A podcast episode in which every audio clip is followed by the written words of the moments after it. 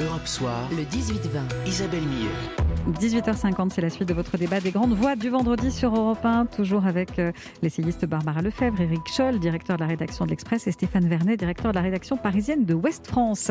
Alors après Olivier Véran, qui avait montré ses muscles pour la bonne cause, c'est Jean Castex qui à son tour s'est fait vacciner cet après-midi sous l'œil des caméras avec AstraZeneca au lendemain de l'avis favorable de l'Agence européenne du médicament.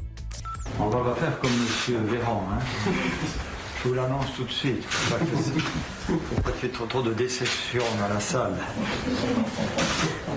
Et voilà, l'injection est finie. Voilà, monsieur le ministre, des vaccins. Super. Ça,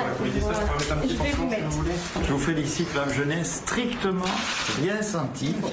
Alors que je dois vous avouer que je suis un peu douillet.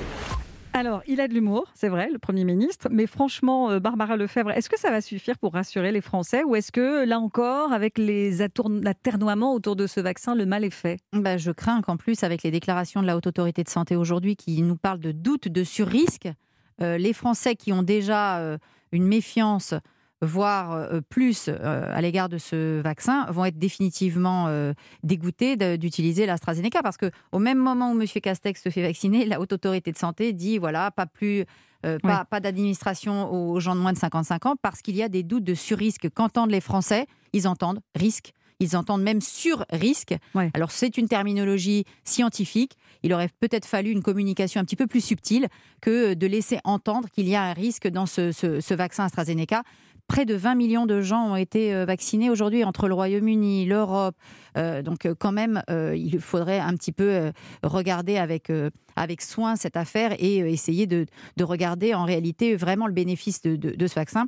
En ce qui me concerne, on me proposerait de l'AstraZeneca ce soir, je me ferai vacciner sans problème parce que je n'ai qu'une envie, c'est d'en finir avec euh, tout, tout ce cinéma du, du coronavirus. là. En même temps, on marche sur des œufs et c'est vrai qu'il y a une, une exigence de, de transparence, mais euh, c'est pas la faute du gouvernement, hein, c'est ce qui s'est passé avec AstraZeneca. Mais c'est vrai que ça donne, euh, Eric Scholl, vous êtes d'accord, une certaine euh, confusion hein, qui peut euh, inquiéter encore bien- davantage les bien Français. sûr que c'est pas la faute du gouvernement, mais, mais dans la communication depuis le début de la semaine, il y a eu des, il y a- ça, a- ça a un peu pataugé.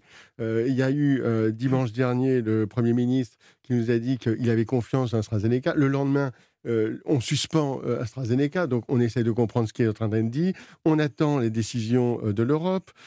Finalement, l'Agence européenne du médicament dit euh, et dit qu'il faut ce, ce vaccin est absolument sûr. Là-dessus, euh, l'OMS dit la même chose euh, avant-hier. Là-dessus, effectivement, la Haute Autorité de Santé fait son travail.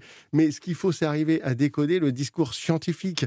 Et sur un discours scientifique viennent se mêler les doutes. Or, en réalité, l'Agence européenne du médicament, qui est, euh, qui, est, qui est le régulateur européen, euh, a été très clair. Et c'est immédiat. Mais on a, mais si vous voulez maintenant, le- il faut reproduire une sorte de choc de confiance. C'est pour cela d'ailleurs que euh, le Premier ministre a accepté cette opération de communication, parce que c'est une opération de communication à laquelle d'ailleurs sont livrés la plupart des dirigeants étrangers. Nous, en France, on s'était dit non, c'est pas la peine d'envoyer les politiques parce que Ils vont on dire qu'on est de- pistonné. C'est ça. ouais. Aujourd'hui, on est un peu obligé de, faire ça pour se dire il faut recréer le plus vite possible un choc de confiance et finalement montrer à quel point euh, ce qu'on a à gagner, les bénéfices de ce vaccin l'emportent très largement sur, le, sur les, risques, risques qui sont forcément calculés. On- c'est bien pour ça qu'on voit ces chiffres. Mais quand on regarde en Angleterre, plus de 20 millions de personnes ont été vaccinées, plus de 10 millions ont AstraZeneca. On n'a pas, on voit pas du tout. Il y a des, évidemment, quand- enfin, j'ai regardé les probabilités euh, qui ont été qui ont été données. C'est très très très faible les, les- les accidents qui se produisent. Donc ce vaccin est sûr. Maintenant, pour le gouvernement, c'est une question, si vous voulez, de choc de confiance à produire. Et peut-être que quelque chose qui, il peut, il faut, il devrait pouvoir compter normalement sur le corps médical, sur les médecins, sur les pharmaciens. Ça va être eux les principaux prescripteurs. C'est eux à qui il faut convaincre de- d'aller dire à tous leurs patients, allez-y, faites-vous sûr, vacciner, ouais. quel que soit le vaccin. En tout cas, il y a une quarantaine de députés qui, qui ont demandé euh, au président de l'Assemblée de lancer une initiative afin que tous les députés volontaires puissent se faire vacciner dès que possible. On est clairement dans une opération reconquête, euh, on le disait. Est-ce qu'il n'est pas trop tard quand même, euh, pensez-vous, Stéphane Vernet, pour, pour rattraper les dommages? Bon, alors l'idée, c'est euh, l'opération Reconquête, comme vous dites, c'est- de, montrer l'exemple. Moi, je suis assez sceptique. Je pense qu'effectivement, dans, la séquence qu'on est en train de vivre, le, le- le- le pire du pire, c'est cette histoire de vaccin, en fait.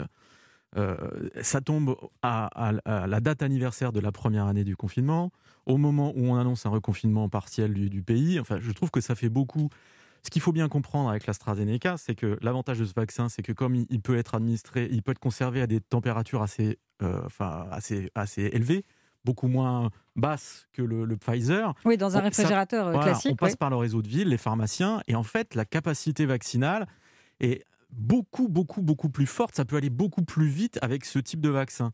Que ce, soit celui-là sur lequel on ait un problème, un, début de polémique ou des doutes, c'est terrible parce que c'est de nature à, à, casser une dynamique qui était juste en train de se mettre en place et de frémir.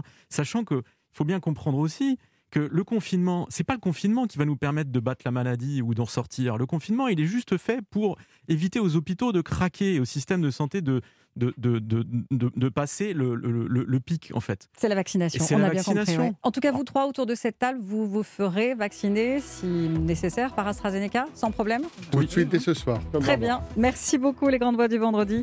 Euh, dans un instant, toute l'info avec le journal de 19h de Christophe Lamar. Europe 1. Écoutez le monde changer.